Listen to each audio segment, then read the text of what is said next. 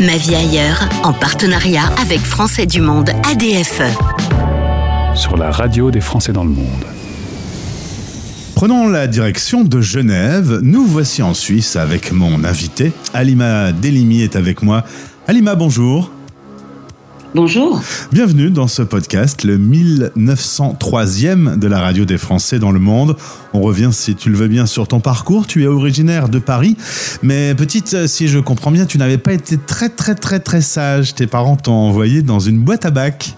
Tout à fait. un peu turbulente Un peu turbulente, un peu rebelle. Et alors tu euh, es donc arrivé euh, du coup à Genève voilà, je suis arrivée à Genève euh, pour passer pour aller au lycée et passer mon bac ici. Et, je suis tombée amoureuse de cette ville. Donc euh, j'y suis restée pour euh, continuer euh, mes études. J'étais aux Arts Déco et aux Beaux-Arts. J'ai une formation d'architecture d'intérieur.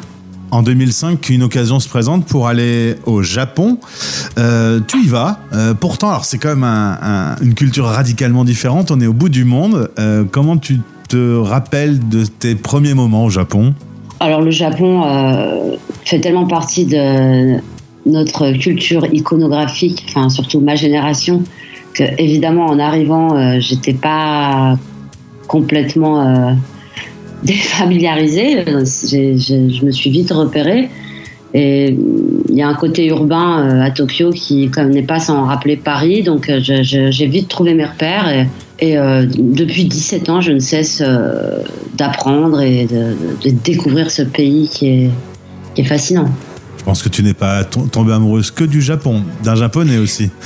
Voilà, voilà. j'ai fondé une famille. 17 euh, ans là-bas avec deux enfants. c'est facile la, vie du coup au Japon, quand même ça, pour, pour une Européenne? On ne peut pas dire que ce soit facile, mais c'est plus facile pour une Européenne, je pense, que pour une Japonaise. Ah oui, carrément. c'est une, société qui est assez patriarcale et, et c'est pas facile de, mener en fait une vie euh, professionnelle et familiale euh, en même temps. C'est un grand challenge que les femmes japonaises essayent de, surmonter. enfin, on voit dans les chiffres hein, le, déclin de, de, la natalité. Euh, on est la preuve. Le retour en Suisse il y a quelque temps avec la, la famille, du coup les enfants ont découvert la, vie à l'européenne. Euh, ça leur a fait quel effet? Bah, ils étaient déjà aussi euh, baignés dans, dans un milieu européen parce qu'ils étaient scolarisés au lycée français de, Tokyo, qui est une super école. Et euh, non, ça n'a pas été un choc culturel parce que bah, ils sont très français aussi. Et ils continuent le japonais ici dans une école l'école japonaise de, de, Genève. Alors ils retrouvent tous leurs, euh, leurs camarades qui sont comme eux entre les deux cultures et euh, puis on y retourne. Donc c'est les enfants s'adaptent et ils sont très heureux, hein, très heureux de, de pouvoir vivre ces, leurs deux cultures. Clairement, c'est un atout hein, de, de, de, maîtriser deux cultures comme ça, de deux langues, euh, deux façons de vivre. Oui, je pense que c'est un atout, d'autant que c'est quand même euh, c'est un peu les antipodes. culturellement, on est, on est très loin les uns des autres, mais c'est en même temps une belle symbiose. Alors Alima, tu as un parcours, un CV euh, long comme le bras. Euh, tu es animatrice du Cercle international Migration, nouveaux modèles de développement et droits humains pour la communauté internationale. tu es militante au PS, tu as été candidate aux législatives. On va aborder deux sujets. Alors à la radio, en quelques minutes, c'est relativement infaisable. Essayons un sujet sur lequel tu te penches très régulièrement avec un mot que je considère comme un gros mot qui est régulièrement utilisé, le sujet des migrants, ces vagues migratoires qu'on connaît maintenant et qui n'ont pas lieu de s'arrêter dans le futur. On fuit un pays parce que le climat, alors on le voit dans l'actualité en ce moment, il y a des pays, il fait plus de 50 degrés, on ne peut plus y vivre, on part, ou alors des personnes qui vivent sur des zones de guerre, ces gens euh, fuient des, endroits dangereux pour y vivre. Euh, pourquoi on utilise ce terme euh, qui, a, qui a cette connotation péjorative migrant? Et ça peut aussi être une déformation d'un anglicisme. Il y a, on, a décidé de, nommer euh, ainsi euh, donc euh, les arrivants depuis un certain temps. En France, je crois que maintenant on, quand même on s'attelle à changer de, sémantique. Et il est très juste de dire que c'est c'est pas une façon de, nommer. ces populations qui arrivent. Je suis d'accord. Alors évidemment, la meilleure solution, c'est de résoudre les problèmes là où ils se trouvent, mais ça n'est pas toujours faisable. Si on parle du climat, par exemple, on a idée du nombre de milliers, millions de personnes qui ne vont plus pouvoir vivre à cause du réchauffement à l'endroit où ils se trouvent aujourd'hui. Il y a des données précises là-dessus? Il y a des données précises, mais qui sont exponentielles et, euh, tellement alarmantes que euh, on n'ose même plus euh, nous les donner. Enfin, c'est c'est au-delà du, nombre qui est presque abstrait qu'il faut qu'on prenne cette question en main. Euh, chez les socialistes, on, a, un petit peu trop laissé euh, ce sujet entre les mains de l'extrême droite. Il faut l'assumer et il faut s'en saisir aujourd'hui. Euh, en Suisse, je, trouve qu'il y a un travail qui est fait parce que bon, la Suisse traditionnellement a toujours profité de l'immigration, continuera d'en dépendre à l'avenir, mais la Suisse s'est fixé quand même un objectif dans la politique d'intégration et de promotion d'égalité des chances et de la participation à la vie publique pour les migrants, ainsi que euh, des prérogatives. Euh, il y, a quand même un plan pour améliorer la cohabitation entre la population locale et la population étrangère qui, a été mis en place.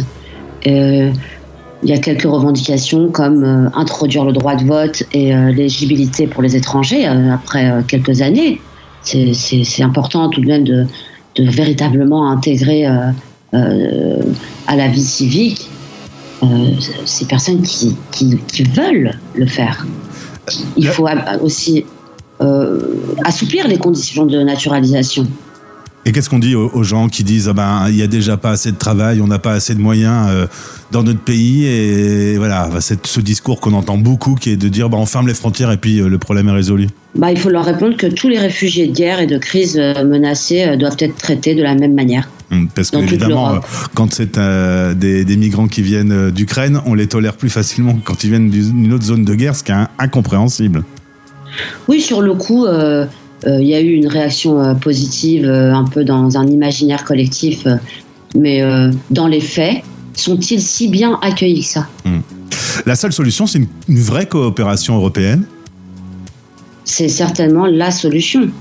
il faut, il faut bien sûr que toutes ces personnes soient accueillies davantage et, de manière coordonnée au niveau européen.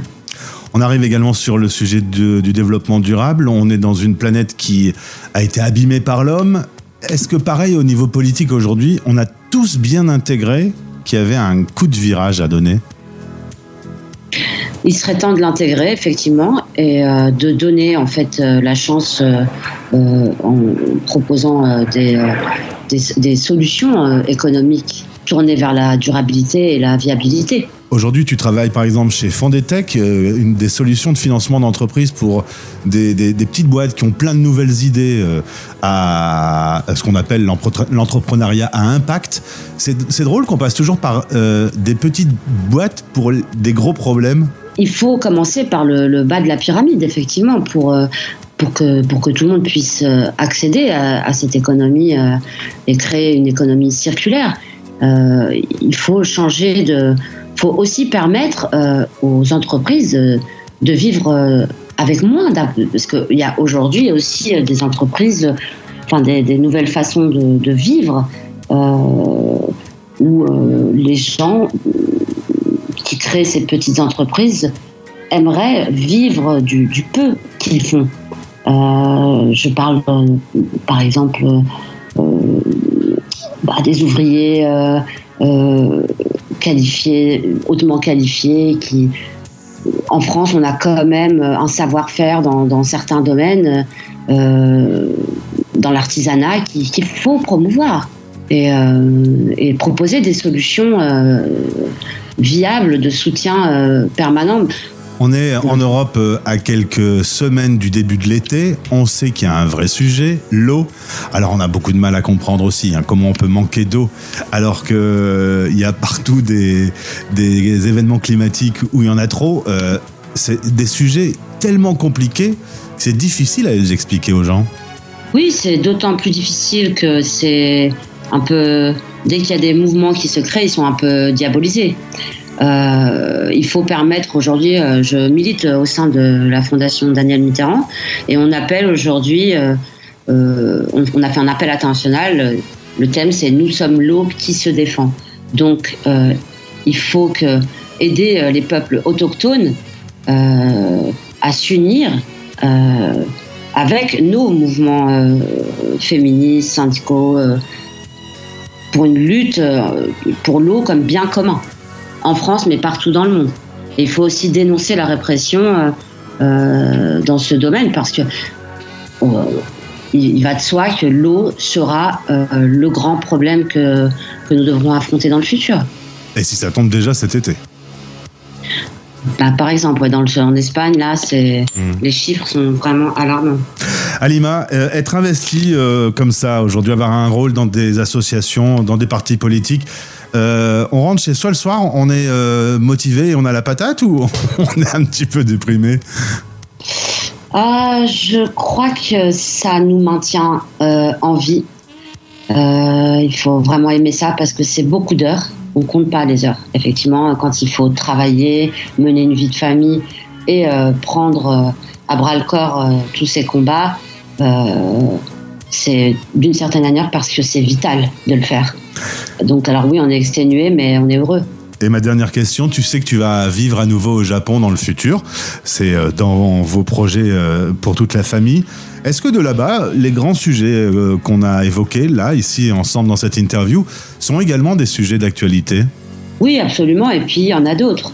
Euh, il y a évidemment une situation géographique telle que, avec la Corée du Nord euh, en face, avec tout, ce qui se passe dans le Pacifique, le post-Fukushima, vieillissement de la population, mais les, Japonais sont vaillants, courageux et font face à, c'est un peuple qui vit euh, en, sachant que du jour au lendemain, euh, tout peut arriver.